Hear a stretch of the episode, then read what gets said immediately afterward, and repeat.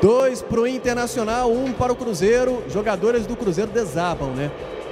Jogadores do Cruzeiro desabam. Bruno Rodrigues, então, como ele lamenta, soca o ar.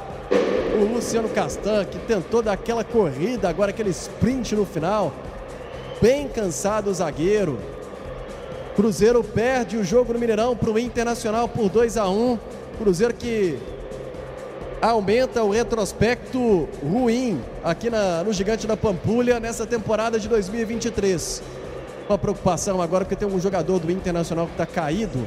Parece sentindo câimbras ali ou não, né? Não é aquele alongamento. Sente alguma coisa o jogador do Inter, uma equipe média que até entra em campo do Colorado.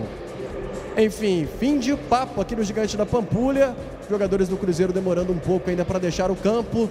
Cruzeiro perde por 2 a, 2 a 1 décimo jogo do Cruzeiro nessa temporada, né? Aqui no Mineirão. Com cinco derrotas, quatro empates e só uma vitória.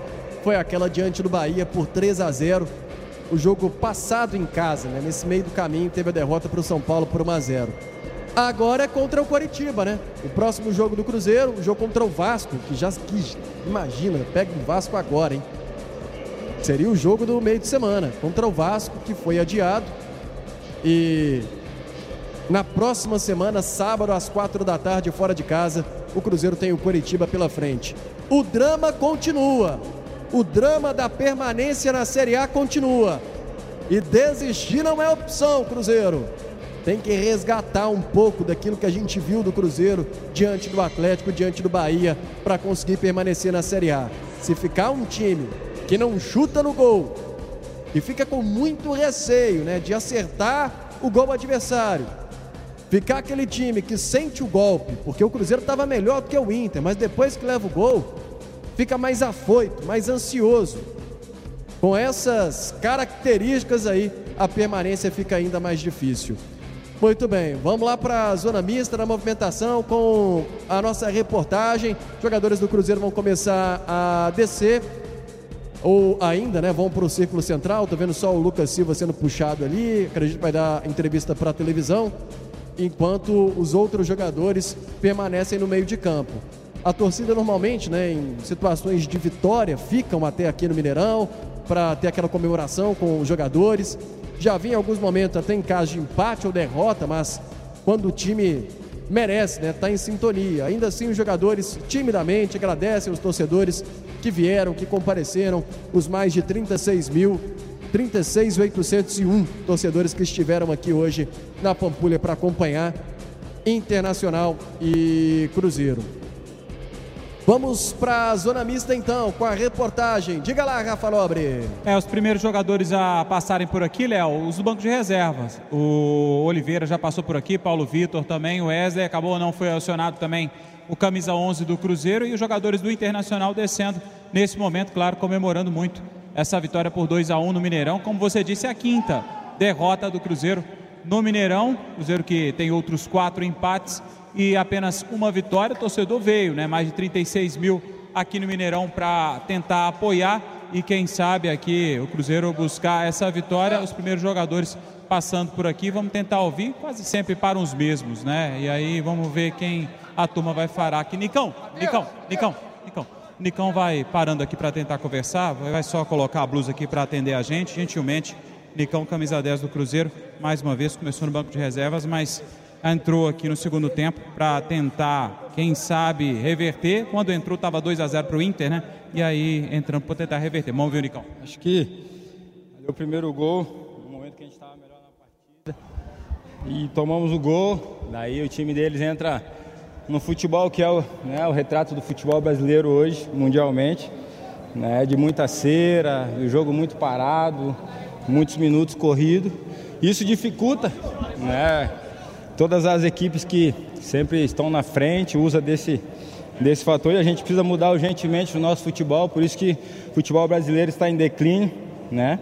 Todo mundo achando que é muito bom, né? E o futebol brasileiro cada vez mais ficando para trás.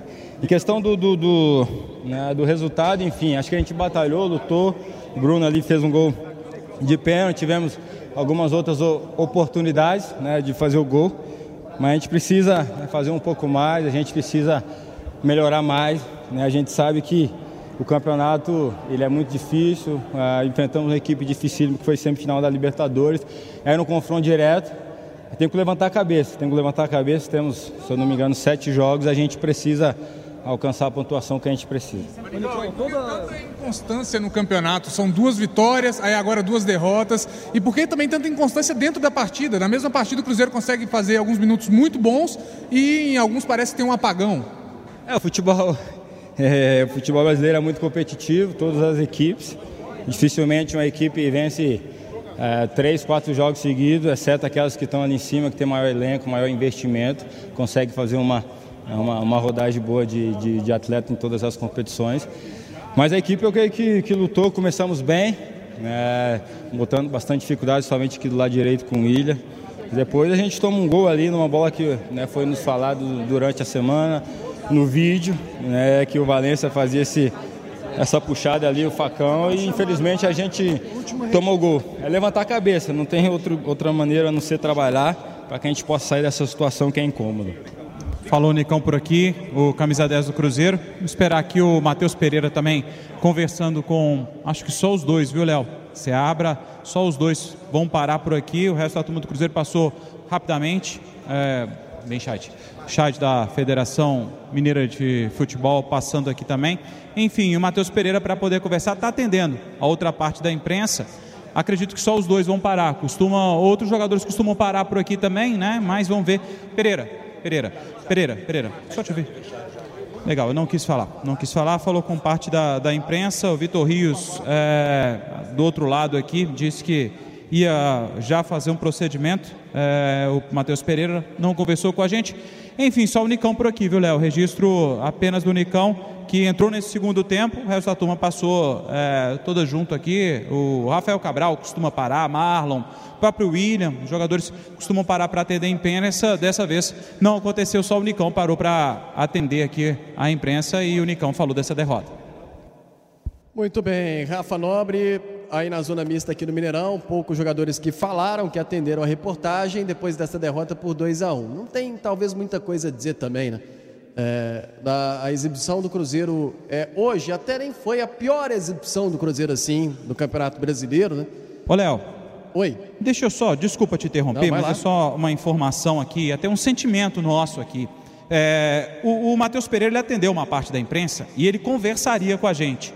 E aí o Vitor Rios, diretor de comunicação, ele às pressas chegou e ele foi um dos que passou por último aqui, subiu no gramado, é, ele e o D'Alessandro, o coordenador de futebol do Cruzeiro, é, os dois subiram e depois eles desceram no apito final. E aí o Vitor Rios praticamente interrompeu essa parte da entrevista coletiva. O Matheus Pereira conversaria com a gente e seguiram para o vestiário. Parece, é, a sensação que eu tenho é que haverá uma conversa mais firme, mais forte no vestiário não sei se com relação à continuidade do trabalho do Zé Ricardo, mas enfim, a sensação que eu tive, repito, não tem nenhuma informação, é a sensação.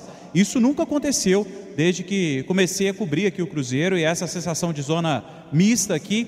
Enfim, é, a turma saiu às pressas, a gente precisa conversar, foi essa frase que o Vitor Rios é, acabou dizendo quando retirou praticamente o Matheus Pereira aqui no meio de uma coletiva Fato é que vai ter uma conversa muito séria no vestiário agora. O que vai acontecer, a gente segue aqui apurando, Léo. Relato importante, né? Você que está aí na porta do vestiário do Cruzeiro, né? do corredor aí para o vestiário do Cruzeiro, acompanha esse bastidor. É relato importante desse sentimento, né? De como que fica esse clima é, na parte interna aqui do estádio, onde o Cruzeiro agora vai se reunir, os jogadores.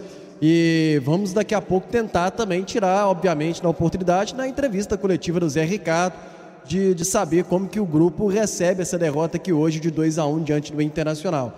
Mas é, eu ia dizendo que nem foi é, a pior partida assim no Cruzeiro que a gente já viu nesse Campeonato Brasileiro, nesse horroroso, essa campanha bem ruim do Cruzeiro no Campeonato Brasileiro. É, mas é, o Cruzeiro já jogou, o que jogou contra o Bahia, por exemplo, até de como se comportou contra o São Paulo. E contra o Internacional, ah, tudo bem, três bolas na trave. Sim, o Cruzeiro teve. No clássico também. Sim. Mas é, é um time que a gente estava revendo uns lances, e aí até me faço uma pergunta: como que essa defesa do Cruzeiro é a terceira melhor defesa no Campeonato Brasileiro? Nem sei se é ainda a terceira, vou até conferir, porque leva dois gols, né? Então, Cruzeiro que tinha 25 foi para 27 gols sofridos no campeonato. Palmeiras também sofreu 27, aí já tem o Bragantino que tem 26, então ele iniciou a rodada hoje com como terceira melhor defesa. Como que é? Pelos gols que o Cruzeiro sofre, é difícil explicar como essa defesa está é, entre as melhores do brasileiro porque praticamente duas bolas do Internacional no jogo e dois gols, hein, César? É, o Inter teve a rigor ali um chute ou outro, né? Alguma coisa. Mas no gol mesmo, bolas. O Rafael Cabral, não me lembro de ter falado o nome dele. Ele, ele fez acho que uma Cabral, defesa. Algo assim. É. Teve poucos, pouquíssimos. Né? E também no, nos gols também não tem nenhuma chance de culpa, né? Não tem como. O primeiro lance, o Maurício está na cara dele, né? Coloca onde quer, escolheu o canto. Uma facilidade tremenda, inclusive.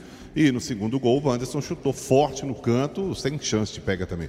É, agora, é, é, engraçado que o sistema defensivo do Cruzeiro vinha sendo realmente o ponto forte. O Cruzeiro é, não vem sofrendo muitos gols, tanto que você falou aí, começou como terceira melhor defesa do campeonato. O, o Castan não é um mau jogador. O Jussa, o Jussa não, o, o Neres ganhou a posição do Lucas Oliveira até, porque o Lucas Oliveira também não vinha bem. E o, o Neres entrou, mostrou bola e acabou ficando. Mas realmente, se você pegar, igual esse gol do Maurício hoje, pô, o Maurício estava sozinho. Ele recebeu a bola do Ener Valência sozinho, escolheu o que ele queria fazer, colocou no canto, nenhuma possibilidade de nada. Não tinha ninguém ali próximo dele. Ele estava no meio da confusão sozinho. Aí realmente fica difícil. Agora, você falou bem, Léo, esse jogo de hoje não foi nem de longe é, o pior jogo do Cruzeiro no campeonato. Eu acho que está tá longe disso hoje. A questão é que a torcida vai, a time sem vergonha e etc. Mas é o resultado. O Cruzeiro hoje teve três bolas na trave. O, o, o Rocher fez defesas também. Então, se você pegar é, as três bolas na trave, se uma delas entra, por exemplo, se não joga no campeonato, mas é, o Cruzeiro criou, bateu para o gol nessas três. Eu acho que falta bater mais. E aí a gente vê, quando o Bruno Rodrigues resolveu pegar a bola e, e partir para cima, e ter intensidade, chutar para o gol, a coisa começa a acontecer. Mas aí já era tarde demais. Por que o Cruzeiro não fez isso aí que fez nessa reta final durante o jogo inteiro? Por que, que não foi para cima, não bateu para o gol, não tentou, não buscou, não, não teve mais intensidade? O Cruzeiro, às vezes, me parece um time muito apático sabe? Muito toque de bola, muito preciosismo. Vamos tentar entrar na área dando um toquinho de letra aqui, um toquinho de calcanhar, um chapeuzinho. Não é assim. Não é assim. O Cruzeiro, a situação do Cruzeiro não permite isso. E nem os jogadores do Cruzeiro têm também não permitem isso, não. A gente for, for analisar aí, o Cruzeiro tem algum craque, algum cara diferenciado, alguém que. Para mim, o melhor jogador do Cruzeiro é o Bruno Rodrigues. Chamou lá embaixo? Ah, para mim, o melhor jogador do Cruzeiro hoje é o Bruno Rodrigues. Mas o Bruno Rodrigues também não é um jogador diferenciado, um craque, um fora de série. É um bom jogador. Mas então, essa coisa de toque de bola é para quando um time tem jogadores que realmente fazem a diferença. Então, pô, vamos entrar tocando aqui, vamos dar um chapéu ali, vamos dar uma letra aqui e tal, vamos trabalhar uma bola. Bate pro gol, pô. O Cruzeiro tá, Cruzeiro tá numa fase que precisa chutar pro gol. Chuta pro gol, deixa a confusão acontecer lá dentro. Ah, uma hora a bola entra, uma hora o goleiro falha, uma hora a bola bate no, no zagueiro e sobra para alguém, uma hora a bola vai direto pro gol. Mas se não bater pro gol, não tem jeito. A gente nunca vai saber se vai fazer ou não vai. Agora, esse preciosismo de toca para cá, inverte, aí vem pro Marlon, aí o Marlon toca o William para cá, aí vem o Matheus Pereira no meio, volta para o William, volta. Não, não, não vai acontecer. Dessa forma, a coisa não vai acontecer. Então, ou o Cruzeiro começa a chutar mais pro gol, ou então vai ficar desse jeito aí mesmo. Contra o São Paulo, jogou bem, perdeu o jogo. Hoje, é, contra o Inter, não foi uma partida brilhante, mas está longe de ser uma partida muito ruim. Perdeu o jogo mais uma vez. Não interessa se jogou bem ou jogou mal. Perdeu os dois jogos. São seis pontos que ficaram pelo caminho aí nos últimos dois jogos, depois de vir de duas vitórias.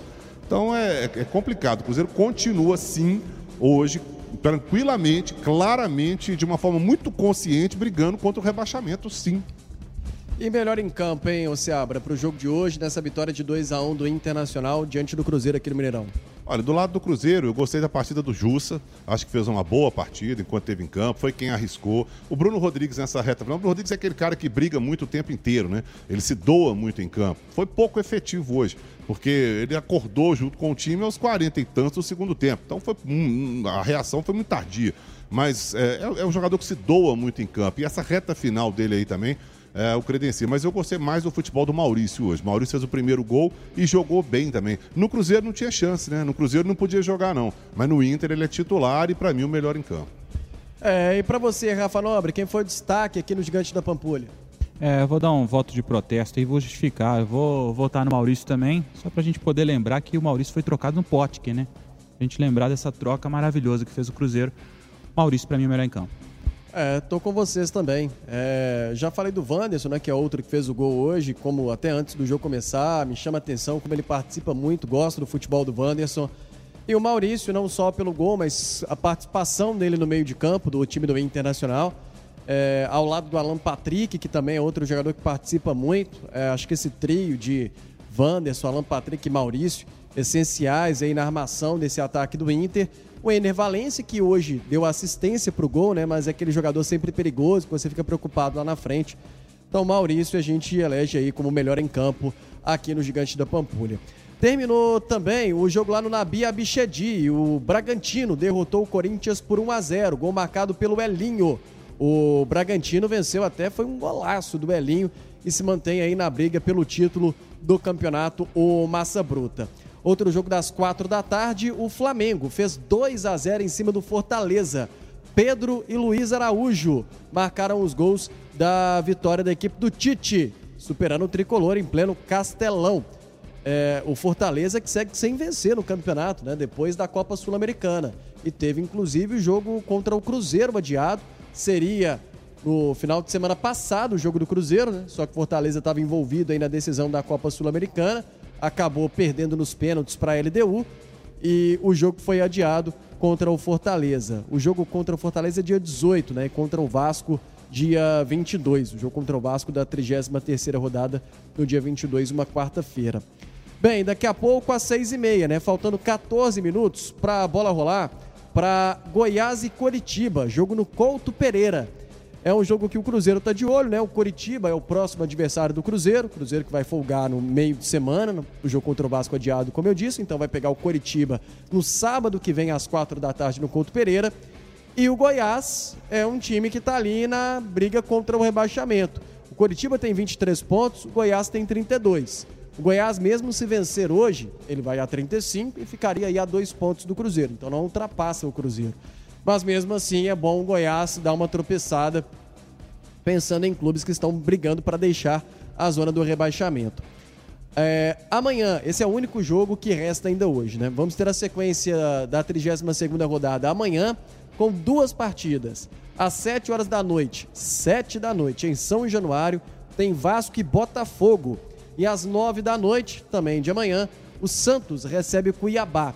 Um jogo ainda para completar essa rodada será disputado no dia 22, Fluminense e São Paulo. O Fluminense esteve envolvido nesse final de semana na decisão da Copa Libertadores, conquistou pela primeira vez a Copa Libertadores ontem o Fluminense, é, derrotando a equipe do Boca Juniors por 2 a 1 Um belo gol do Cano e outro golaço do John Kennedy, o gol do Boca marcado pelo Advíncula. Tabela de classificação do Campeonato Brasileiro. Botafogo líder 59 pontos. Botafogo tem dois jogos a menos do que o Palmeiras, que é o vice-líder e também tem 59. O Botafogo joga amanhã, né? Vai pagar um jogo e ele ainda tem um jogo adiado. Fechando o G4, o terceiro colocado, Bragantino, depois dessa vitória de hoje. O Bragantino é o terceiro com 58. O Grêmio é o quarto colocado com 56. O Atlético é o quinto com 53. O Flamengo é o sexto com 53 pontos. Na sequência, o sétimo colocado, o Atlético Paranaense com 49, o Fluminense é o oitavo, 45, já classificado aí o Flu para a próxima Copa Libertadores, evidentemente. O Fortaleza é o nono colocado com 42 pontos, mesmo número de pontos do São Paulo, que é o décimo. São Paulo que vai acabar folgando aí nessa rodada por conta do compromisso contra o Flu. Internacional também tem 42 pontos e é o 11 primeiro. Então, três equipes aí com 42. O Fortaleza, nono, São Paulo, décimo, Inter, o décimo primeiro. Na sequência, duas equipes com 40 pontos. O Cuiabá, que joga amanhã contra o Santos, que é o 12 segundo, e o Corinthians também tem 40 pontos, é o 13 terceiro. Corinthians que perdeu há poucos instantes para o Bragantino. Bahia é o 14 com 37, o Santos é o 15 com 37, o Santos vai jogar amanhã.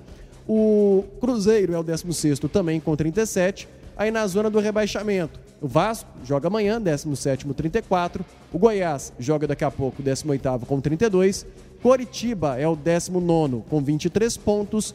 E o América empatou ontem com o Atlético por 1 a 1 no clássico no Parque do Sabiá. O América somou apenas um ponto. O América está afundado na lanterna, né? Não sai dessa lanterna já tem um tempo. É o vigésimo colocado 21 pontos ganhos. Ou seja, Seabra, Cruzeiro 16 com 37. Agora amanhã, torcer para um tropeço do Botafogo, tropeço do Vasco, né? É, e se o Goiás puder tropeçar hoje também, bom, segura um time ali que está brigando para deixar a zona do rebaixamento. E ainda na torcida, no restante dessa rodada, o Santos também, né? Que resta que vai entrar em campo amanhã contra o Cuiabá. É, quando chega nessa, nessa, nessa hora, né, de começar a torcer contra os outros, é porque a coisa realmente tá feia, né? É porque você não tá fazendo sua parte, né? É, então, você tem que fazer a sua parte, você não faz, é começar a torcer contra os outros. É, é bem complicado. A situação do Cruzeiro vai se complicando no campeonato. O Cruzeiro teve aí uma boa sequência, aí todo mundo, olha, foi a 12 lugar, não cai mais, tranquilo e tal. E o campeonato é muito embolado. De repente você fica dois jogos sem vencer, olha onde o Cruzeiro já está né, na, na, na, beira da zona de rebaixamento. O Cruzeiro é o primeiro time fora da zona de rebaixamento. Então, é, essa coisa de cair, não cai mais, não. Não sei. O Cruzeiro, nesse momento, briga sim, efetivamente, contra o rebaixamento. Dizer que o Cruzeiro não cai hoje não é uma verdade. A gente, é, da forma como o Cruzeiro não está conseguindo seus resultados, e aí a gente vê contra o São Paulo, pô, mas tá jogando bem. Beleza, mas perdeu. Ah, jogou bem contra o Inter em alguns momentos, três bolas na trave e tal. Perdeu. Não adianta, o campeonato é embolado. Ou o Cruzeiro abre o olho e começa a conquistar pontos já para ontem e retoma aquele caminho de vitórias que ele teve aí recente, ou então a coisa vai se complicar ainda mais. Sabe? Aí começar, tem que torcer contra os outros, ok. Se o Santos perder, beleza. Se o Vasco perder, o Goiás e tal, faz parte, tudo bem. Mas o Cruzeiro precisa começar a fazer o dele. Se não começar a fazer o dele para ontem, urgentemente, vai se complicar ainda mais. É, e o quanto esse jogo adiado contra o Fortaleza também, né? Fica esse asterisco aí na tabela. O Cruzeiro tem um jogo a menos, mas a vitória nesse jogo também não é garantida, né? Então, é... e além disso, fica a pressão da tabela, né? Porque você pegar a tabela e ver lá com 37 pontos, 16 colocado, primeiro time fora da zona do rebaixamento, tem o Vasco ali com 34 e o Vasco joga amanhã. Enfim, vamos aguardar. E esse jogo é contra o Fortaleza no Castelão, gente. Não estamos falando da bambala do time da esquina, não. É o, é o, Fortaleza no Castelão. Onde... Dois jogos adiados, contra o Fortaleza e contra o Vasco também. Né? Contra o Vasco, Nossa. aqui no Mineirão, né? Mas é um jogo de confronto absolutamente direto, né? O Vasco lutando contra o rebaixamento lá embaixo e o Cruzeiro também. E contra o Fortaleza, Fortaleza luta na parte de cima da tabela. Fortaleza não conseguiu a vaga dele na Libertadores, porque ficou é, dançou na final da Sul-Americana, então vai em busca de uma vaga, pelo menos uma pré-Libertadores, alguma coisa, está de olho ainda no Campeonato Brasileiro. E é um time complicadíssimo de jogar, tanto lá quanto fora de casa, mas principalmente lá no Castelão. Então, essa coisa que o Cruzeiro está com um jogo a menos e tal, não é garantia de nada, não. Isso aí o, o Cruzeiro precisa, precisava ter feito, por exemplo, hoje, o dever de casa dele. Não fez. Agora vai ter que buscar fora, né? Aqui o Elias Souza manda mensagem no youtube.com.br o tempo dizendo que o Machado está no mundo da lua há vários jogos. É, você concorda? Acho que o Felipe Machado anda meio displicente. Olha, contra o São Paulo eu achei ele péssimo em campo. Eu, para mim, foi um dos piores em campo. Eu disse isso na transmissão. Hoje, eu achei ele discreto. Ele não participou tanto do jogo, não ajudou no sistema defensivo, não criou, não bateu pro gol, como ele faz algumas vezes. Hoje, para mim, o Machado hoje passou em brancas nuvens. Eu praticamente não vi, você pouco falou o nome do Felipe Machado hoje em campo. Eu não acho que ele, eu, eu acho que ele joga mal na medida que ele deveria ser mais efetivo para o time. Agora, ele não, não fez nenhuma lambança, não perdeu nenhuma bola, ele simplesmente não jogou. Ele hoje foi completamente apagado. E aqui, até lembro de um lance dele, é, uma finalização dele numa bola que teve rebatida aqui na ponta esquerda, e o Marlon tocou o rasteiro para trás e ele invadiu a área como elemento de surpresa, chegou chutando. Até aquela bola que a gente ficou na dúvida, pegou no Rocher, não pegou no Rocher? Né? Sim, na, na é, bola... bateu cruzado. É, bateu cruzado e a bola foi pela linha de fundo. Ô, Léo. Oi. Só para destacar também que Machado perde a bola do segundo gol, né? A bola estava em completo domínio dele e ele perdeu bizonhamente a bola. Não por acaso, jogadores de linha foi o mais perseguido pela torcida que é, é pegou no pé dele, até porque quando a gente recuperar aí, vocês conseguirem recuperar é, o início da jogada, ele estava com a bola dominada, ele perde para o Johnny, se não me engano, para o Johnny. E aí ele o mesmo. Inter. Hã? Ele mesmo. Isso, Johnny. pois é, ele perde para o Johnny e aí ele aciona o Anderson que acaba, o Wanderson que acaba fazendo o segundo gol do Inter. Então tem que destacar também que o Machado, é, hoje, para mim, uma das piores partidas do Machado em campo. Assim como ele fez também em São Paulo, né? Lá em São Paulo ele perdeu uma bola no meio de campo também e o Cruzeiro não tomou o gol, mas foi por muito pouco também. É verdade. Felipe Machado, que é, tem sido a escolha até do técnico Zé Ricardo, né? Ele até tentou hoje, por exemplo, colocar o Ian Lucas, né? O Ian Lucas era titular no início do ano no Cruzeiro. É, o Ian Lucas, até que entrou na vaga, na verdade, foi do Jussa, né? E o Machado saiu para a entrada do Nicão. Mas o, o Ian Lucas, que era titular no início do ano, acabou perdendo espaço lá como pesolano ainda. É, o Pepa poucas vezes utilizou o jogador e agora ele vai ganhando aos poucos um espaço como técnico. Mas é, fica aquela que situação, né? O, de, o time estava até, de certa forma, encaixado, né? Ou dava mostras de que estava encaixado com esta formação, jogando com este meio-campo e só com dois atacantes. Mas é, vai perdendo, porque, ah, beleza, sai o Felipe Machado, e aí como é que você vai formar o meio de campo? Tudo bem, eu concordo, tem que tentar outra alternativa, mas vai tentar o Vital? Pela milionésima vez? É. Mas o Ian Lucas está aí. Entrou Pode hoje. ser a escolha, então. É, é, o Fernando Henrique também, né? É, é, o Fernando Henrique eu ainda tô com muito pé atrás com ele, viu, Rafa? Porque ficou tanto tempo parado e quando entra faz aquilo que ele fez no jogo contra o América, quase arrancou a perna do Casares ali no meio de campo e acabou expulso. Então, assim, eu, eu acredito que, que é um bom jogador. O cara não sairia do Grêmio com a torcida vaiando, a diretoria protestando e tal, se ele fosse mau jogador. Ele, ele, ele é uma boa revelação. E, e poderia sim ter uma chance. Agora, eu ainda prefiro, nesse caso, o Ian Lucas, porque é, já viu que ele é capaz, ele já jogou. E me estranha muito, nós vamos voltar, nós vamos ser repetitivos, me estranha muito, Léo, essa coisa do Zé Ricardo não colocar os meninos. O Robert entrou hoje, mudou o ataque do Cruzeiro, melhorou o ataque do Cruzeiro. Quando a gente fala gente, sobre Fernando, sobre Japa, sobre Robert, esses meninos, Ian Lucas mesmo, não é que vai ser a solução de todos os problemas do mundo, não. Sabe? De, ah, de repente o Fernando vai entrar aí e vai resolver tudo, acabou, pronto. Ele vai fazer um gol atrás do outro e tal. Não é, não estou dizendo que seja, pode ser, pode, mas pode não ser também, pode. Pode não acontecer nada, pode continuar do jeito que está. A grande questão é por que, que vários jogadores têm N e mais 500 chances, oportunidades, e esses meninos não têm nenhuma. Nenhuma. O Robert entrou e hoje, ó. Há quanto tempo que ele não joga? Sabe, agora você vê, o Paulo Vitor vem entrando, o, o Palácios entrou, fez uma lambança sem tamanho contra o São Paulo. O Robert até entrou contra o São Paulo, né? mas tem pouco tempo. Pouco, assim, é... Ele tá, tá começando a ganhar espaço agora, o Robert, com o Zé Ricardo. É, mas entrar também aos 43 do segundo tempo, para mim, não entrou. É, e aí, aí você vai vendo, Matheus Vital sempre tá entrando. A gente já falava isso antes do jogo. Matheus Vital vai entrar, viu, gente? Pode ficar tranquilo. O Wesley hoje não entrou, mas é outro também que tem 500 oportunidades. O próprio Nicão, que também tem, tá, tá voltando a ter 500 oportunidades e oscila demais. Ah, jogou bem contra o Santos na Vila Belmiro. Foi na estreia do Zé Ricardo. Olha quanto tempo tem isso.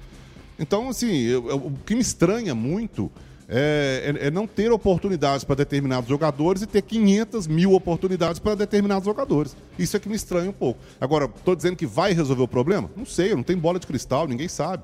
Mas pelo menos tenta alguma coisa nova. Agora, o Zé Ricardo é uma passividade sem tamanho. Sabe? Parece que o time, o time do Cruzeiro é a cara dele. A cara, o time do Cruzeiro, burocrático, toque de bola, que não bate pro gol, é a cara do Zé Ricardo. Eu, só vou fazer uma justiça ao Zé Ricardo, porque é aquilo que a gente, aquilo que a gente vem debatendo. O que ele tem no banco, ele tem no banco. Então não tem jeito, ele não vai inventar, ele não vai ter uma varinha de condão, vai criar um, um o próprio Ronaldo Fenômeno novo, é, não vai criar um Pelé, um Garrincha no banco. Não tem jeito. O que ele tem no banco é isso aí. Eu só acho que ele deveria é, é dar mais chances, relacionar os meninos da base, colocar para jogar. Aí, nessa medida, para mim, ele erra. Agora, colocar os caras para jogar, aí o torcedor fala, pô, mas lá vem de novo. É, mas é o que ele tem. É o que ele tem, não tem como. É, daqui a pouco, igual lá em São Paulo, eu achei erra erradíssima a substituição dele do William. Ah, o William tá pendurado. Pô, daqui a pouco o William tá pendurado no início do jogo. É, vamos correr o risco de perder o William ali para frente. Qual é o outro lateral que tem aí? É o Palácio. Vai jogar, porque não tem tu, vai tu mesmo. Então, eu prefiro improvisar alguém. Eu prefiro tentar o gasolina, sei lá. Mas o, o Zé Ricardo é muito previsível, muito apático. O time do Cruzeiro é a cara dele, é uma morosidade, é um preciosismo, não tem uma vibração. O time vai lá em cima contra o Bahia, joga bem no clássico, depois despenca de novo, toma um gol, despenca em campo. O emocional, não tem uma psicóloga trabalhando com o Cruzeiro, o emocional do Cruzeiro está despencando. Então, olha, é, não, sei, não sei se é momento também de trocar treinador, não. Viu o Rafa falando aí agora há pouco? Ah, o Zé Ricardo, pode ser que ele continue, não continue Olha, faltando oito, nove jogos para acabar o campeonato, eu acho isso meio loucura. Até porque eu tenho minhas críticas e ressalvas ao, Zé Ricardo. Mas o Cruzeiro já ficou nítido que o problema não é treinador. O, tre... o, Zé Ricardo, ele pode ter algumas tomadas de decisões erradas, a gente pode chegar aqui, questioná-lo, por que não leva o Fernando. Acho que ele está começando a também mudar um pouquinho de ideia, porque no jogo hoje, por exemplo, entrou o Wesley, entrou o Robert. É, pode ser pouco, muito pouco, que ainda ele pode fazer, talvez, o que o Cruzeiro precisa. É, ó, evidentemente, o Cruzeiro perdeu hoje. Mas já não foi aquela situação mais programada. Né? Já não entrou aquele jogador que a gente também já está cansado de ver oportunidade. Embora o Wesley nem, nem o pior jogador do Cruzeiro, não. Mas também, ah, nos últimos jogos, não tem entregado. Agora, é, acho que o problema não é técnico, porque já saiu o Pepa. E o Cruzeiro chegou a, até esta vitória diante do Atlético depois contra o Bahia, tirando a estreia do Zé Ricardo contra o Santos, a vitória por 3 a 0 o Cruzeiro piorou. O Cruzeiro deixou, o futebol do Cruzeiro piorou. Os resultados talvez seguiram ali quase que na mesma, né? Com derrotas, o empate, a vitória que custava aparecer, foi aparecer lá com o Santos mesmo na estreia, depois o Ricardo demorou a voltar a vencer. Mas o futebol do Cruzeiro deixou de ser competitivo e parecia que isso estava muito ligado a um problema de grupo e um problema que o Pepa não estava sabendo administrar e que os jogadores tinham um grande problema com o treinador. Mas ele saiu e os problemas ficaram. Mas pelo, se os problemas não ficaram, se foram embora com ele, mas o futebol ficou ruim, ficou péssimo. Então trocar o treinador nesse instante, é, eu acho que não é a justificativa e o caminho também para se ver o Cruzeiro melhorando o seu futebol. A não ser que venha um treinador de primeira linha. E o Cruzeiro tem hoje o Zé Ricardo porque ele teve muita dificuldade de contratar um treinador. O Cruzeiro ouviu não de muita gente. O Zé Ricardo não era o plano A do Cruzeiro.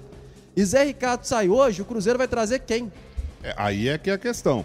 Zé Ricardo, você falou de um treinador de primeira linha. Quem seria hoje um treinador de primeira linha para assumir o Cruzeiro? Um cara para chegar conhecendo o elenco. Uh, gente, uh, vamos combinar que todo mundo está no meio do futebol conhece tudo, tal, é, estuda os outros times. Uma coisa é isso, outra coisa é quando você tá lá dentro.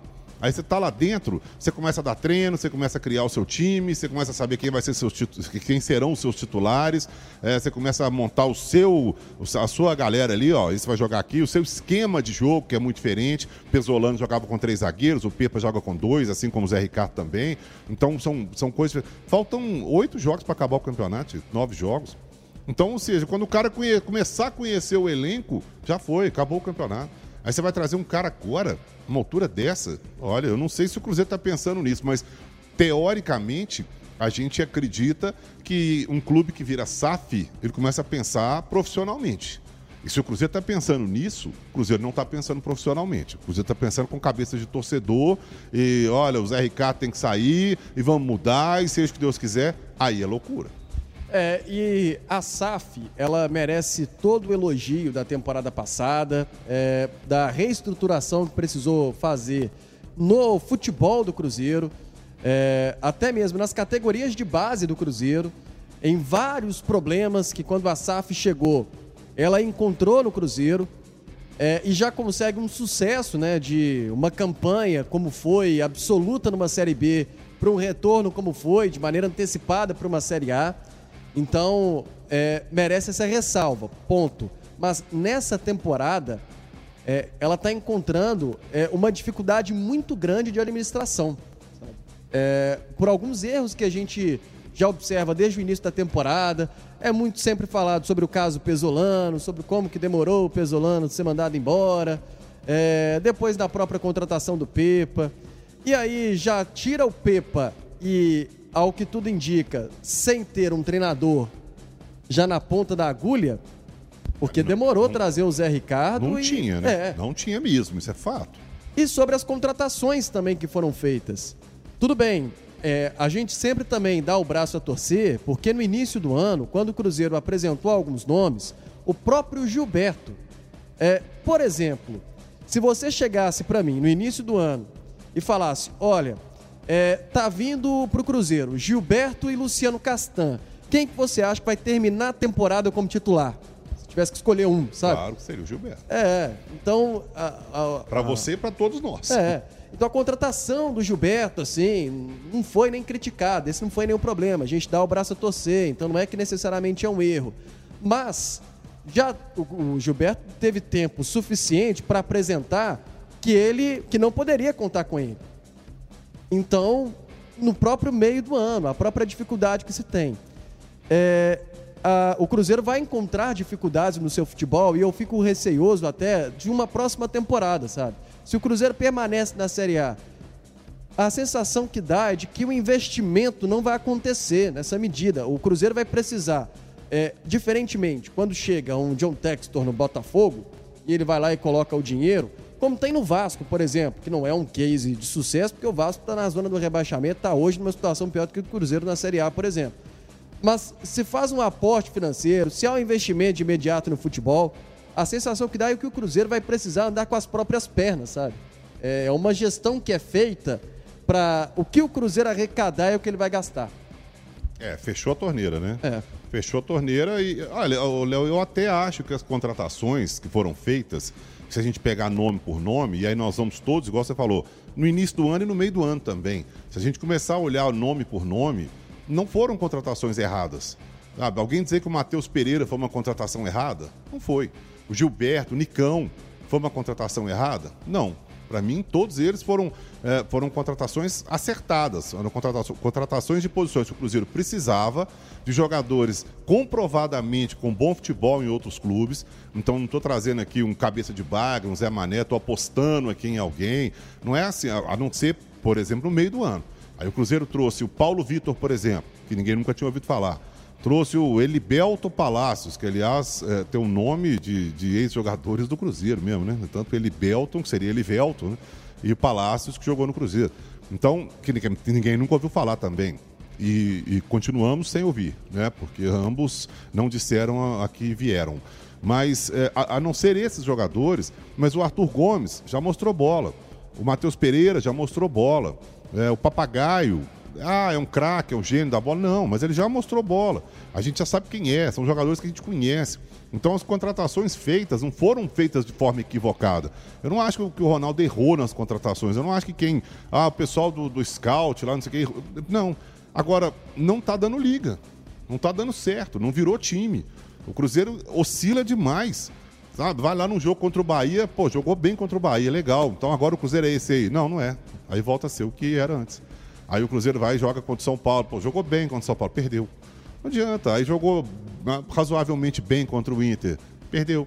É, um 10 minutos finais aí e tal. Eu, é, eu, eu, eu não sei, eu, eu, ainda acho que falta realmente um treinador. Eu não estou fazendo campanha contra o Zé Ricardo, não, porque eu até não acho que seja a solução para tirar o Zé Ricardo agora, vai resolver o problema. Não acho que seja, não. Acho que é loucura, inclusive, fazer isso nesse momento, nessa reta final de campeonato. Acho que termina com ele, depois vê o que, que faz. Mas eu acho que falta ao Zé Ricardo um pouco de, de pulsação, de ânimo, de botar o time para cima, de fazer uma coisa nova, de, de, de, inovar, de, entre aspas, inventar alguma coisa aí no time. E você quer ver que ele vai chegar na coletiva hoje, das duas umas. Ou ele vai dar parabéns para o time dele, ou ele vai dizer que está muito orgulhoso do time dele. Não é usa, possível, né? Ele sempre usa essas duas. Ele sempre ou é uma coisa ou é outra. É, então, assim, é, é, é aí é difícil, porque o treinador já está aí. As peças que ele tem são essas. E quando as peças começam a não render e a coisa não está acontecendo, a confiança vai lá embaixo. E aí você vê um Matheus Vital, que é outro que foi contratado também, todo mundo elogiou, eu elogiei, todo mundo elogiou. Ah, o Matheus Vital deu certo? Não. Até hoje ele não deu certo no Cruzeiro. Quem está dando certo aí no Cruzeiro é o Luciano Castan, como você falou, que veio com uma pulga desse tamanho atrás da orelha de todo mundo. Ninguém sabia muito bem o que esperar dele, porque, pô, sei lá, esse cara aí nunca jogou, né? nunca teve grande destaque e tal. De repente está aí, deu certo. O Bruno Rodrigues, que estava aí desde o ano passado. Rafael Cabral, que vem sendo uma grande figura aí nessa Série A. Os dois laterais que foram contratados, eu acho que aí ok, William e Marlon, tudo bem. Mas o Lucas Silva também, que chegou e deu muito certo ali no meio de campo. Agora, aí o Felipe Machado, ele insiste com o Felipe Machado, que está jogando mal. Por que, que ele insiste com o Felipe Machado? Aí são erros pontuais do treinador que você vai vendo, que se refletem num erro de todo tamanho lá no final. que reflete nessa campanha que o Cruzeiro está fazendo aí. Campanha ridícula, quase caindo para a Série B, quase voltando para a Série B. Realmente, o que foi proposto pelo Cruzeiro no início do ano era brigar para não cair, era disputar ali meio de tabela para baixo. Brigar meio de tabela e olhe lá. Tudo bem, mas está se arrastando. A coisa está começando a ficar bem complicada. Daqui a pouco a água vai bater de um jeito que vai ficar bem complicado. Ô, ô Sebra, até para aproveitar, né? ô, Léo, até para poder aproveitar essa questão da água bater, o Cruzeiro não joga no meio de semana, né? Então o Cruzeiro hoje é o primeiro time fora da zona de rebaixamento, mas torce contra o Goiás e o Vasco que ainda jogam, torce porque eles jogam no meio de semana. Então o Cruzeiro não só pode entrar na zona de rebaixamento, como o Cruzeiro pode ser 18 se o Goiás ganhar esses dois jogos. Então o Cruzeiro, ah, tem dois jogos a menos, tem. O Cruzeiro tem que ganhar, né? Não adianta ter jogo a menos e perder os jogos a menos. Aí o Cruzeiro vai continuar na zona de rebaixamento. Então essa questão psicológica, tudo vai influenciar muito a partir de agora, até porque o Cruzeiro deixou que isso acontecesse, né? São 10 jogos aqui no Mineirão, são cinco derrotas, quatro empates, só uma vitória. Então, isso só para fazer o recorte do Mineirão, né? O jogo Cruzeiro como mandante é, é desastroso o desempenho do Cruzeiro. Então, enfim, o Cruzeiro agora, mais do que nunca, vai precisar responder. E já temos quase 10 minutos de bola rolando lá no estádio Couto Pereira. Coritiba 0, Goiás também 0. Jogo na primeira etapa começou às 6h30. Estou buscando aqui no tempo real e já temos aqui uma boa chance para cada lado, para o Coritiba e também para o Goiás. O jogo lá está 0 a 0 Como disse o, o Rafa, é, embora hoje é, o Goiás esteja a cinco pontos do Cruzeiro, é, mas o Goiás joga no meio de semana, o Cruzeiro não, né? Então o Cruzeiro vai ficar aí com dois jogos a menos e pode ter um prejuízo de ficar com dois jogos a menos, de ter na memória, né, na imagem, é, se os adversários forem vencendo, caso Vasco e Goiás, os concorrentes, entrar numa zona do rebaixamento. E... A gente falava aqui no, no off, enquanto o Rafa estava falando, o Cruzeiro pode entrar essa semana na zona de rebaixamento. Né? Pode, porque ele pode eh, entrar, inclusive, amanhã. Porque o Cruzeiro tem 37 pontos e 9 vitórias. O Vasco tem 34 pontos e 9 vitórias.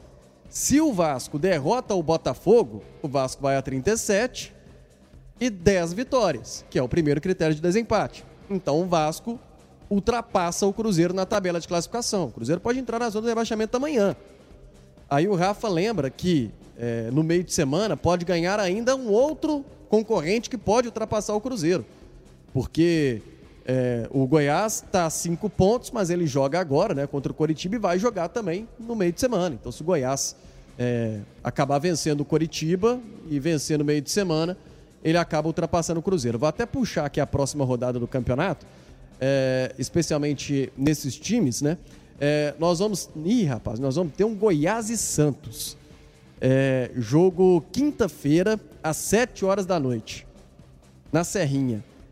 E o Santos, que também está com 37 pontos. Só que o Santos também vai jogar amanhã, né? O Santos amanhã tem o Cuiabá pela frente. O... E o Vasco, no caso, né, tem o compromisso que foi adiado justamente contra o Cruzeiro. Então o Vasco não joga é, no meio de semana. Então o Vasco se tropeçar pelo menos contra o Botafogo, não tem o risco do Vasco passar o Cruzeiro no meio de semana. O Vasco joga amanhã contra o Botafogo ainda pela rodada 32. Mas o Goiás, esse sim é que pode passar o Cruzeiro. Se o Cruzeiro entrar contra o, contra o Vasco, pode ter contra o Goiás esse fator complicador aí. Que coisa, hein? Muito bem, 33 rodada. E esse papo no vestiário, ele parece estar tá sério mesmo, hein, Ló? Parece estar tá longo lá, né? É, tô inclusive na porta aqui, viu, Léo? É, acompanhando. Enfim, o Vitor Rio já passou por aqui, a cara dele já não tá. É, claro, todo mundo cabisbaixo aqui pela derrota, mas não tão nervoso quanto retirou o Matheus Pereira naquele momento da coletiva, da zona mista. É, pode ser também é, entendendo e até acompanhando o que aconteceu com o rival ontem, né? Hulk, na entrevista, logo depois do empate com o América, acabou falando demais, talvez é, tentando proteger os jogadores, acabou tirando fato que nunca aconteceu aqui em todos os, os outros tropeços que o Cruzeiro teve no Mineirão e outros estádios também, como mandante até visitante, isso não tinha acontecido até então, né? E aí é, acabou tirando abruptamente é, o Unicão e o Matheus Pereira que conversavam conosco ali Enfim, é, segue esse clima é, é, ainda tenso por aqui. O Cudê já falou por aqui, o Cruzeiro já colocou aquela tradicional bandeira, a polêmica bandeira do clássico, já está por ali, está tudo preparado, só esperando o Zé Ricardo. E de fato, a coletiva do Cudê acabou há pouco mais de 10 minutos já, então há algum tempo já a gente aguarda a presença do Zé Ricardo até para muitas perguntas, né, Léo, para entender o que foi essa derrota e principalmente esse espírito do Cruzeiro hoje no Mineirão. É, acho que essa é a grande questão, né? Por que, que o Cruzeiro não foi como contra o Bahia, por exemplo, aqui no Mineirão? Não teve aquela concentração que teve contra o Atlético. E eu vou falar que o Cruzeiro até jogou melhor contra o São Paulo do que contra o Inter aqui hoje, o Seabra. Também achei. Também achei. O Cruzeiro foi melhor lá no Morumbi do que aqui hoje. É, hoje o Cruzeiro teve a seu favor três bolas na trave, três bolas na trave. Três bolas na trave no jogo é muita coisa, né? Não, é, não, não, não estamos falando aqui de um errinho. São três bolas criadas, chutadas, quase que de, de forma é, perfeita, né? Porque seria no gol, e elas foram na trave. O Rocher chegou a fazer defesa, chegou a, o Cruzeiro chegou a incomodar, mas foi um jogo arrastado, um jogo moroso, um jogo toque de bola. O Cruzeiro toca muito, toca muito, muito preciosismo. Contra o São Paulo, o Cruzeiro quis mais o jogo buscou mais o jogo. E aí, contra o Bahia, nem se fala, né? Foi um rolo compressor em cima. Mas é, é, é por isso que é estranho.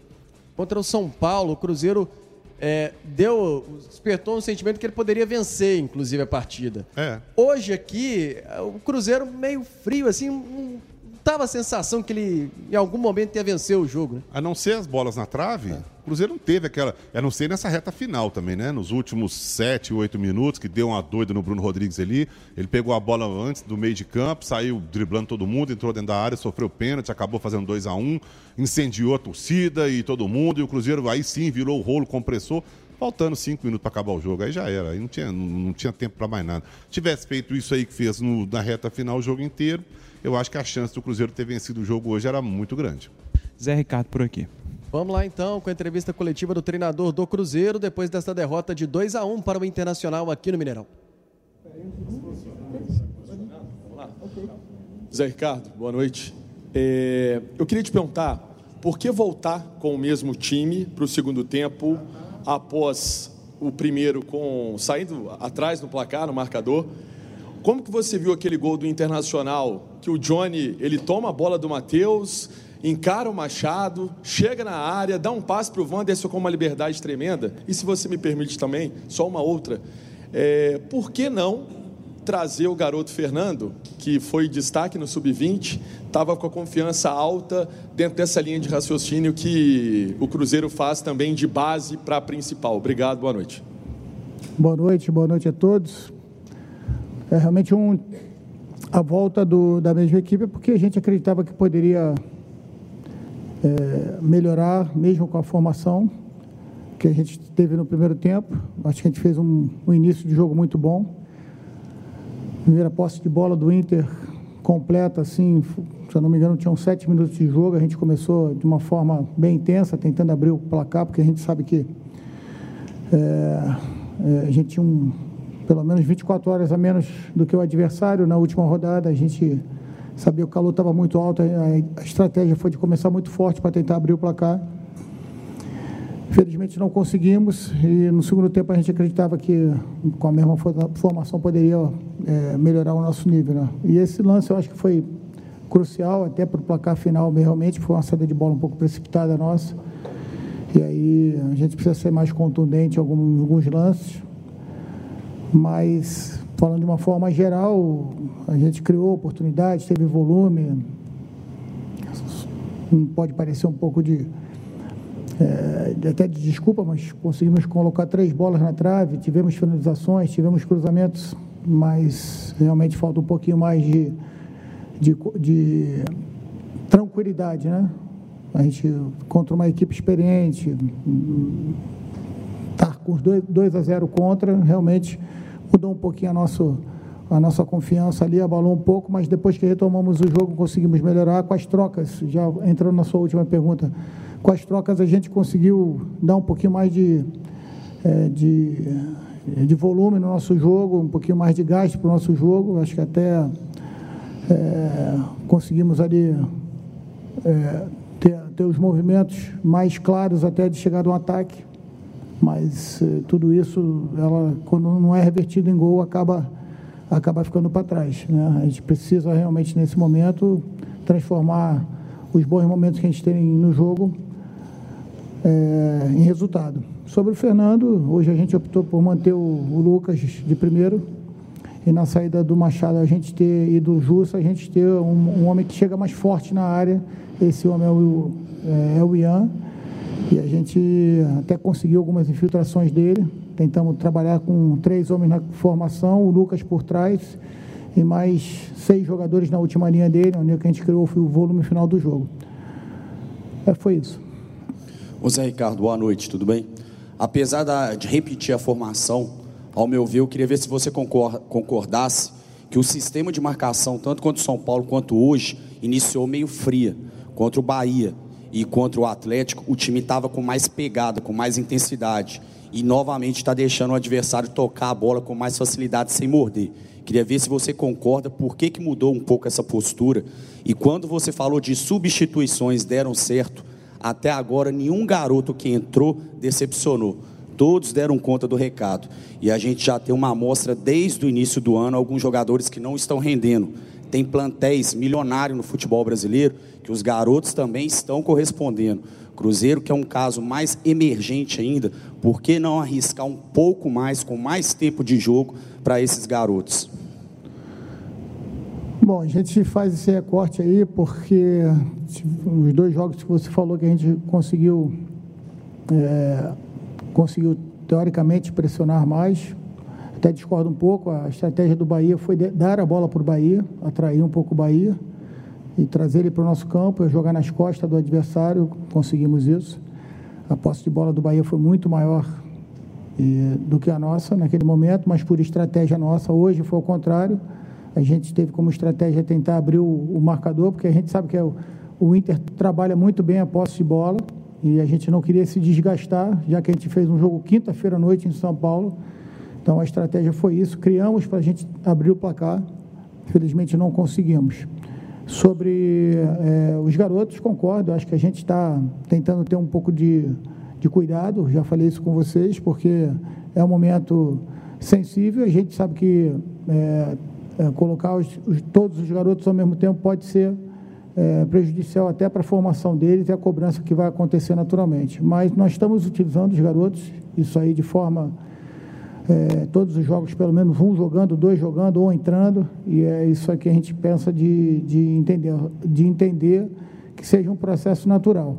Agora, é, a gente tem o costume de achar que sempre quem está fora é que é a solução, né? Então, para nunca, eu acredito que a gente isso pode pode criar até mais instabilidade do que é, um momento que já não é um momento de é, de tanta tranquilidade assim. O fato é que a gente fez é, tanto a partida de quinta-feira como a partida de hoje, a gente teve momentos bons na partida, criamos, hoje foram, se eu não me engano, 19 ou 20 finalizações, três bolas na trave, uma posse de bola muito maior do que um adversário de muita qualidade, de um investimento muito alto, que é a equipe do Internacional, que nitidamente jogou para explorar nossos erros no contra-ataque. E a gente, principalmente no lance do segundo gol, se precipitou e deu essa condição para ele. Se não tivesse saído do segundo gol, eu tenho convicção que a gente poderia ter empatado, quem sabe até virado a partida, pela estratégia que a gente tinha para a sequência da, da, do segundo tempo. José Ricardo, ainda na temática dos bons valores da base do Cruzeiro, que é vitoriosa, base que é atual foi campeã da Copa do Brasil, fiquei com a impressão de que seria a minha pergunta, inclusive, a pergunta do, do Emerson Pansieri era sobre o atacante Fernando e não o volante Fernando Henrique.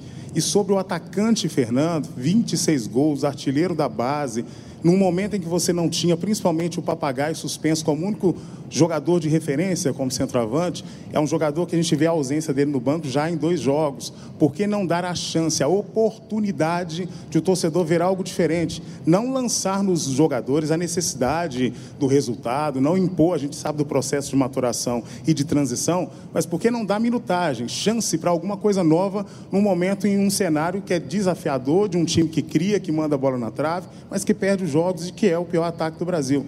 Por que não trabalhar e dar essa oportunidade de algo diferente? O Fernando é um jogador que joga pelo lado do campo, assim como o próprio Robert. que vem treinando muito bem, tanto que entrou nos dois últimos jogos e é, há um tempo atrás esse era o jogador da, da promessa, né? Por um tempo ficou um pouco afastado, ajudou, recuperou a sua confiança na categoria sub-20, foi campeão ajudando e agora está sendo reiterado no nosso, no nosso dia a dia, começando, entrando. Então, esse é um processo. O Fernando é um jogador apenas de 18 anos, não é da posição é, do papagaio, tem dificuldade de jogar de costas e a gente entende que para esse jogo, né, a gente não sabe para a sequência, tinham jogadores que poderiam cumprir, como o Arthur Gomes que fez, fez bem, acho que foi uma das uh, melhores apresentações do Arthur, mas a gente queria dar uma um pouco mais de vivacidade, né, e até da juventude ali do Robert que vem, volta a dizer, vem treinando muito bem e certamente na oportunidade que tiver para o Fernando vai ser vai ser dada essa oportunidade, mas acho que existe um processo aí e a gente tem que ter calma para que a gente não, não é, passe por etapas e depois outros problemas é, mais na frente na questão da, de, dos outros meninos. A gente ainda tem o Stênio, que também passou um momento bom, depois agora deu uma, é, deu um, uma caída no dia a dia, a gente está tentando recuperá-lo, porque é um jogador também de muita capacidade, que a gente, eu particularmente, e o clube espera muito dele. Então a gente vai botando jogadores para trás, e porque sempre o novo é o que a gente acha que vai dar certo. Então, isso é uma convicção minha do clube a gente vai seguir dessa forma. Ô Zé, para falar especialmente do Matheus Pereira aqui, lá de cá, é, para falar especialmente do Matheus Pereira, contra o Bahia ele teve é, mais tempo em campo e, tirando esse jogo contra o Bahia, praticamente todos os outros, desde que ele voltou de contusão, ele foi substituído. A gente esperava, principalmente no jogo, a partir do jogo contra o Bahia, que ele tivesse mais tempo em campo. O que acontece que a gente não consegue ver o Matheus Pereira mais tempo em campo e aí, a partir daquele momento, quando você é, escolhe ele para que ele possa sair, a torcida protesta e até em cima dessa avaliação do Matheus Pereira especificamente, queria que você falasse desse protesto da torcida com relação à substituição. O Matheus é um jogador que joga por trás, é, necessita de jogadores é, que ataquem a profundidade. A gente precisava de outros jogadores. O Inter baixou muito a linha. Ele estava com dificuldade de jogar entre as linhas do que a gente imaginava. Por isso, a, a substituição, junto com, com o Robert, a gente queria dar mais volume, principalmente pelo lado esquerdo. A entrada do Nicão preencheu o meio espaço que a gente queria pelo lado direito, até para que ele tivesse a oportunidade de finalização, já que o Inter baixou demais as linhas, tanto que o Nicão finaliza duas ou três bolas. E a gente, com o Vital ali, a gente esperava a mesma coisa, né? As trocas, as infiltrações do Vital com os, com os jogos interiores, ele e o Robert. E saíram movimentos, tanto que o Vital, se não me engano, acho que foi ele, a terceira finalização na trave foi dele. Alguns movimentos também com, com o Robert. Então, na minha visão, as substituições deram um ânimo, deram um gás mais para a equipe. Essa foi a ideia, né? O Matheus está recuperando o ritmo. É, a, a questão. É, o Matheus, quando nos últimos anos, quando ele teve jogos em sequências, principalmente no, na Arábia, que não foram tantas sequências assim, teve problema de recidiva, a gente ainda preocupa isso, né? Ele, jogos é, com dois, três dias só de, de recuperação, e a gente precisava de um pouquinho mais de gás, uma, é, uma vivacidade maior no jogo. Então, tanto que o final do jogo acaba um, com a gente um pouco mais em cima da, da equipe do Inter, seria natural, e a gente achava que com as trocas a gente ia conseguir isso resultado é, melhorou, mas a gente não conseguiu efetivamente chegar ao segundo gol que pelo menos pudesse dar o um empate. Zé, é, boa noite. Boa o Cruzeiro hoje tem o pior ataque do Campeonato Brasileiro. O time até cria oportunidades, mas na hora do último passe ali a bola não entra. O que fazer para consertar isso? E existe alguma cobrança em cima dos jogadores da linha de frente? O fator psicológico tem pesado nos atletas?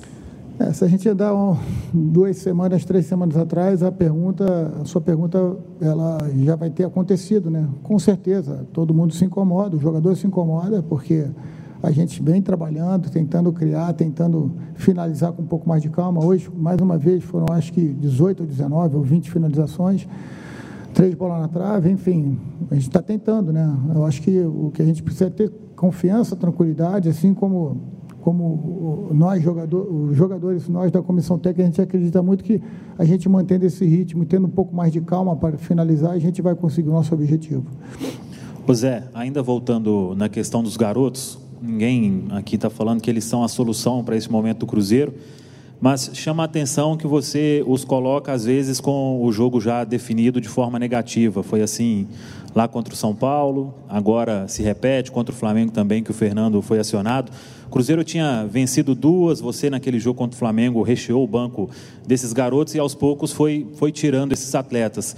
O porquê disso? É uma decisão somente sua? Existe uma ordem que vem de cima para se relacionar ou não esses atletas que talvez estivessem aí com uma vontade maior, uma demonstração de conhecer essa camisa que o torcedor ama tanto ali no campo e talvez trazendo algo diferente, como por exemplo essa entrada do Robert hoje, o Ian, do que vem acontecendo com as mesmas peças que você vem relacionando e quando já sai a lista dos relacionados, o torcedor ele já começa naquele sentimento de que, meu Deus, a mesma coisa.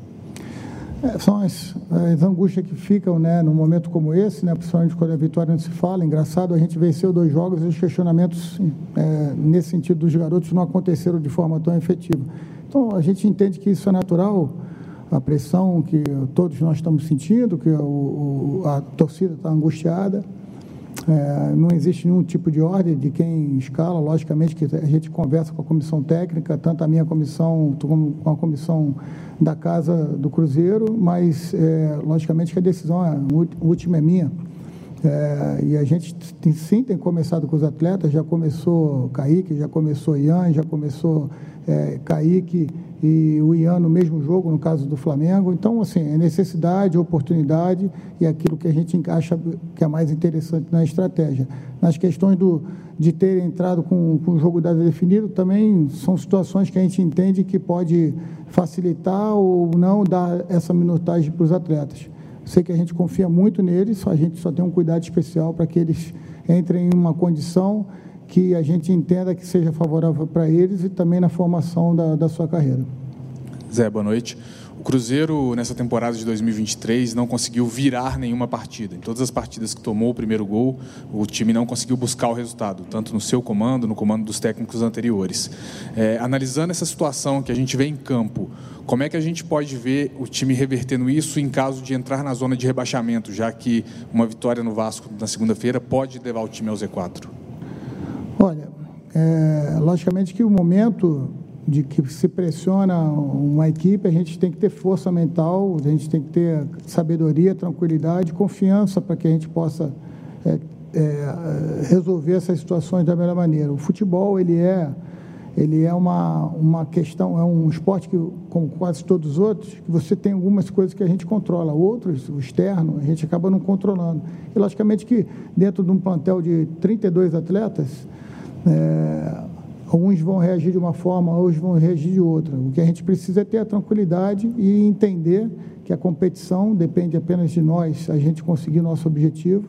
Hoje, o pecado a gente ter perdido esse jogo, não era para a gente ter perdido, pelo que a gente produziu, pela postura que o Internacional teve, que é uma grande equipe, como eu falei, mas veio para jogar no nosso erro e a gente não soube administrar e perceber isso, é, de duelar em nos momentos específico, principalmente no segundo gol, a gente se equivoca na tomada, nas tomadas de decisões e aí coloca o Inter numa situação de 0-2 para a gente, uma situação super, super confortável para ele. Né? Então as trocas foram no sentido de a gente dar um pouco mais de gás para que a gente pudesse, nesse, nesse novo gás, a gente tentar pelo menos um empate. Produzimos, tivemos 2 a 1 um, tivemos chance de finalizar, de pela falta, pela finalização, a gente conseguiu o resultado, pelo menos um empate, mas não conseguimos. Agora, ter tranquilidade e confiança, como a gente tem no nosso trabalho e também os atletas, nos atletas que aqui estão.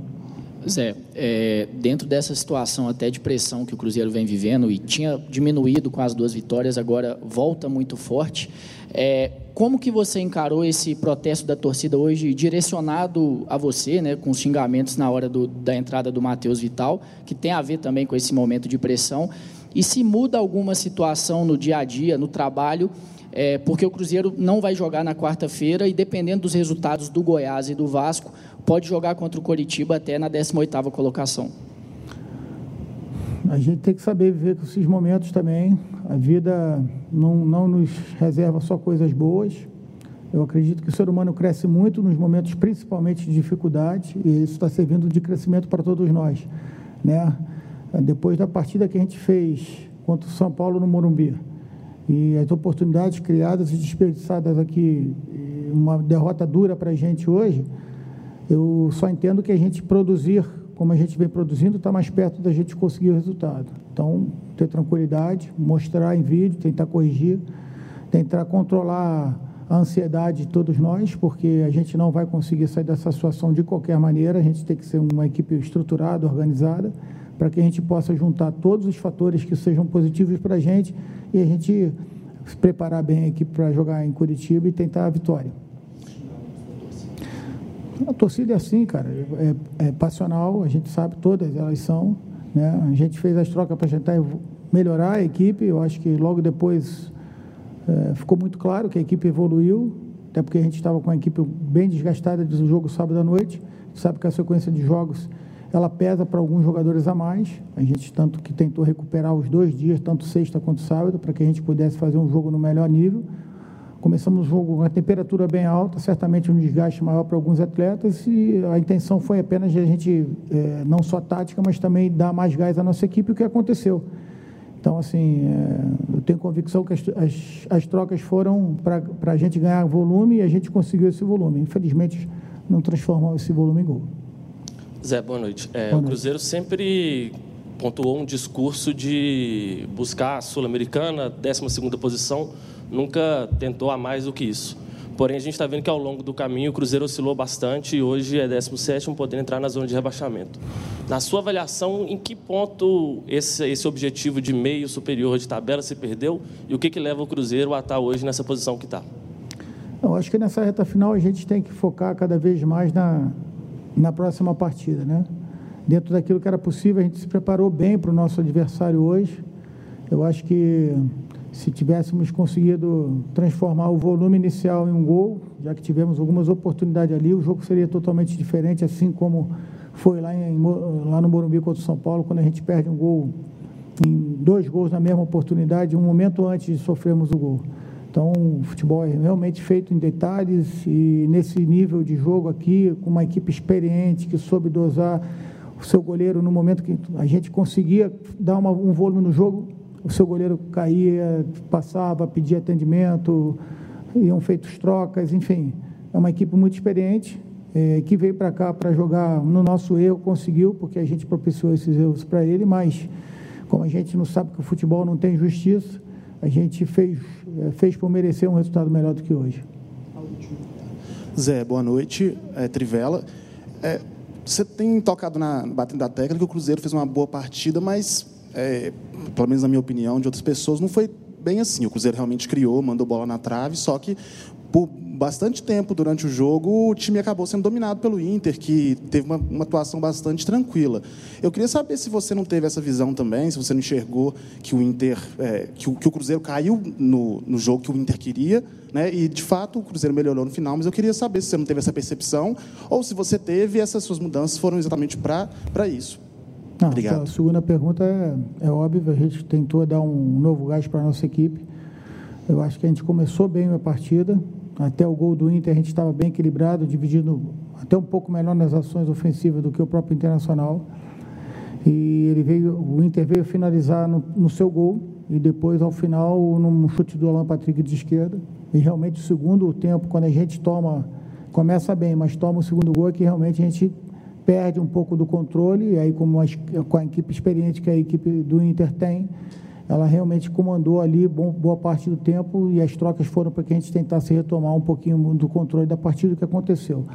Mas não foi suficiente, né? Então, é estudar a partida, é jogar o jogo que vai ser pedido, é, treinar bem a semana e jogar o jogo que vai ser pedido daqui para frente. Valeu, pessoal. Obrigado, Zé. Valeu. Entrevista coletiva aí do treinador Zé Ricardo, então, tentando explicar esta derrota para o Internacional aqui por 2 a 1 um. Muitos questionamentos, muito por conta da lista de relacionados sobre o Fernando, que mais uma vez não marcou presença, poderia ter entrado, e sobre a substituição, inclusive tardiamente, né, que o Zé Ricardo fez, é, só mexendo aí no segundo tempo em andamento, enquanto o Cruzeiro na primeira etapa já esboçava de que precisava de algo diferente para conseguir ameaçar pelo menos o Internacional.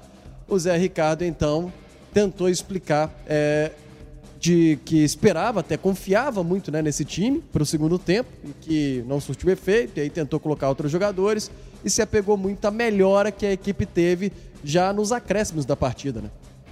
É, melhora faltando cinco minutos para acabar o jogo, né?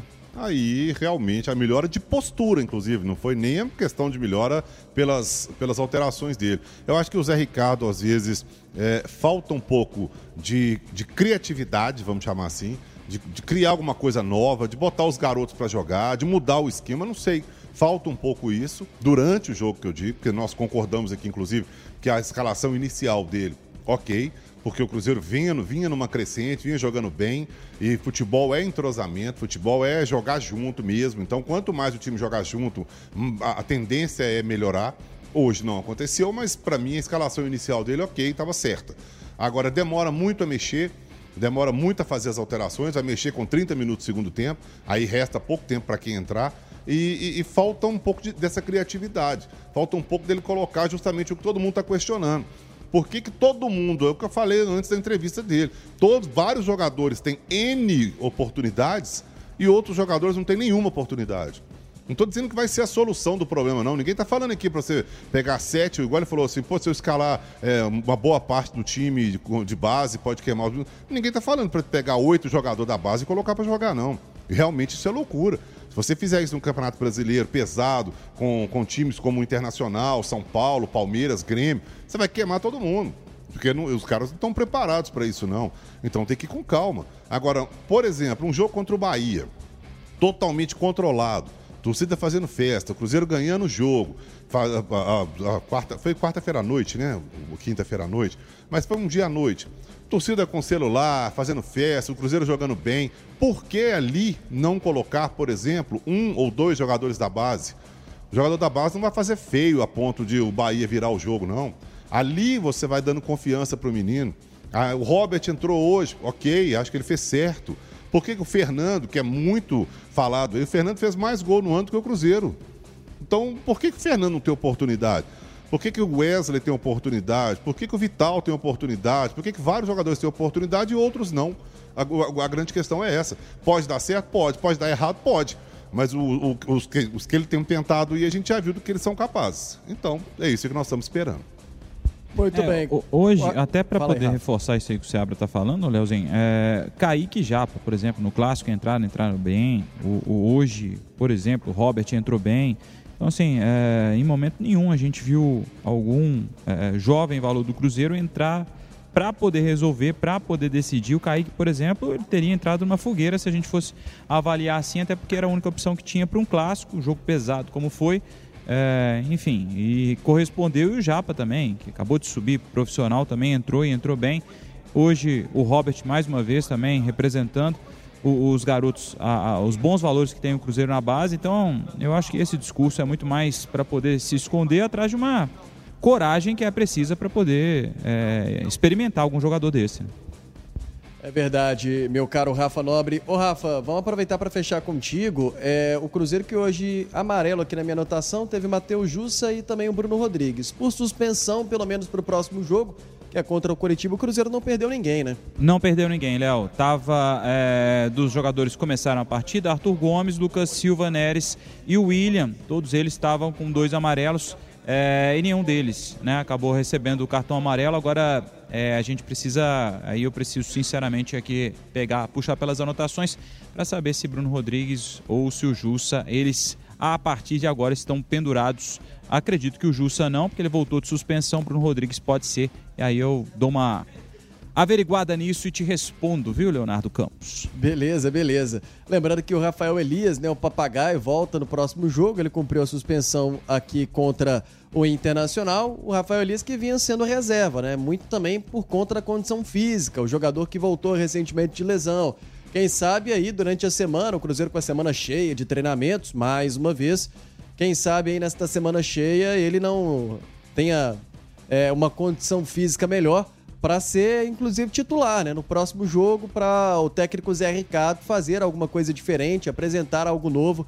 O Cruzeiro que está precisando de uma injeção ali de ânimo, de energia no setor ofensivo, é, já que é o pior ataque do Campeonato Brasileiro. Daniel Seabra, amanhã você estará lá em O Tempo Esportes. Sim, senhor. Amanhã, às 5 horas, estamos lá, firme e forte, com a galera toda do Tempo Esportes, debatendo muito o clássico Atlético e América, terminou empatado, América e Atlético, né? E essa derrota do Cruzeiro hoje para o Internacional 2 a 1 aqui no Mineirão. Estaremos lá firme e forte. Na sequência tem de Mara entrevista com é, Issa Elias Moisés, né? Ele que agora está na SAF do Coimbra, é, já teve também uma relação muito é, forte com a diretoria do Atlético, né? Foi di diretor da base do Atlético muito tempo, né? Então vamos acompanhar esse bate-papo aí da Edmar, que tem muito para falar sobre futebol e sobre gestão de futebol e sobre SAF também, né? É um papo que tá na moda, né? A Sociedade Anônima do Futebol, que tem tudo a ver, inclusive, com o Cruzeiro, é, nesse novo modelo de gestão e que vai interferir, interfere diretamente no futebol em campo. Ô, Rafa Nobre, eu não me despedi de você, um forte abraço e até a próxima, ô Rafa. E o Rafa já despediu de mim. Despedir também de você, ouvinte, que está acompanhando essa jornada do Tempo Esportes no FM O Tempo 91.7, youtube.com/barra O Tempo também para você que acompanhou a nossa live Agora, 7 da noite, 15 minutos, transmitimos a vitória do Internacional sobre o Cruzeiro aqui no Mineirão por 2 a 1 com narração de Léo Campos, comentários de Daniel Seabra, reportagens de Rafael Nobre. Na mesa de áudio, Alessandro Penido, central técnica com Paulo Henrique Oliveira. Aqui no Mineirão, trabalhos técnicos de Pablo Abrete. Na live, trabalhos técnicos de Rafael Alves.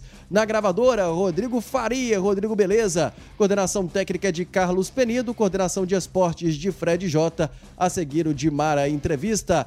Amanhã, mais esporte, a partir de 5 da tarde. O Tempo Esportes, duas horas de programa, muita análise aí sobre o final de semana, sobre esta rodada do Campeonato Brasileiro, muita informação aí sobre o esporte no Tempo Esportes, amanhã, 5 da tarde, com o Rafa Leal e toda a turma.